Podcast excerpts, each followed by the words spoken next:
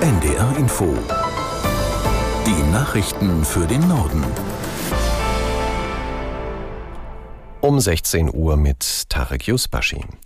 Vertreter der Ampelkoalition und der Union haben das Urteil des Bundesverfassungsgerichts zur Streichung der staatlichen Parteienfinanzierung der rechtsextremen NPD, inzwischen die Heimat, begrüßt. Bundesinnenministerin Faeser sieht in dem Urteil ein klares Signal. Der Staat finanziere keine Verfassungsfeinde, so Faeser. Gabor Hallas aus Berlin zu weiteren Reaktionen auf das Urteil. Jetzt steht die Frage im Raum, ob es eine Signalwirkung gibt für den Umgang mit der AfD.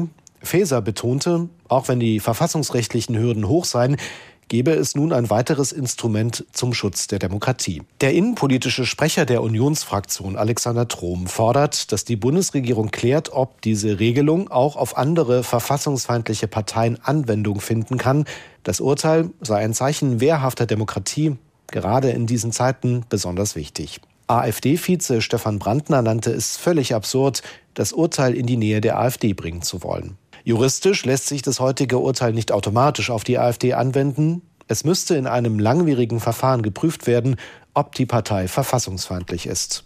Bundeswirtschaftsminister Habeck will den Bau neuer Gaskraftwerke fördern. Sie sollen die Energieerzeugung in Zeiten absichern, in denen zu wenig Strom aus Wind und Sonne kommt. Die von der Regierung dazu seit längerem angekündigte Kraftwerksstrategie solle zügig kommen, kündigte Habeck auf einem Energieforum an. Aus Berlin Hans-Joachim Viehweger. Einen Bericht, demzufolge dazu bereits heute Abend ein Spitzentreffen mit Kanzler Scholz und Finanzminister Lindner stattfinden soll, ließ Habeck unkommentiert.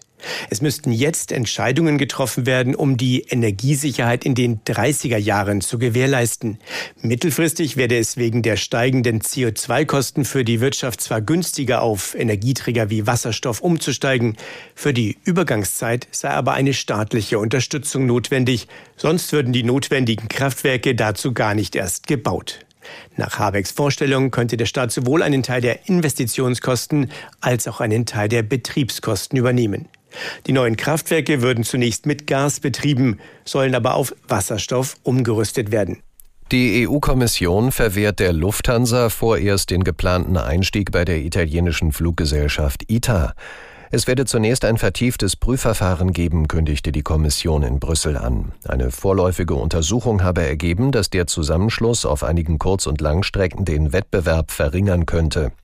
Die Zugeständnisse, die die deutsche Fluglinie bisher gemacht habe, seien nicht ausreichend, um die Bedenken der EU-Wettbewerbshüter auszuräumen. Das Hamburger Metallunternehmen Aurobis zieht Konsequenzen aus den schwerwiegenden Betrugs- und Diebstahlfällen. Vorstandschef Harings und zwei weitere Vorstandsmitglieder müssen das Unternehmen verlassen. Aus Hamburg Dietrich Lehmann. Bereits Ende Februar muss der Produktionsvorstand bei Aurobis gehen. Der Finanzchef bleibt nur noch bis Ende Juni und Vorstandschef Roland Harings räumt Ende September seinen Posten.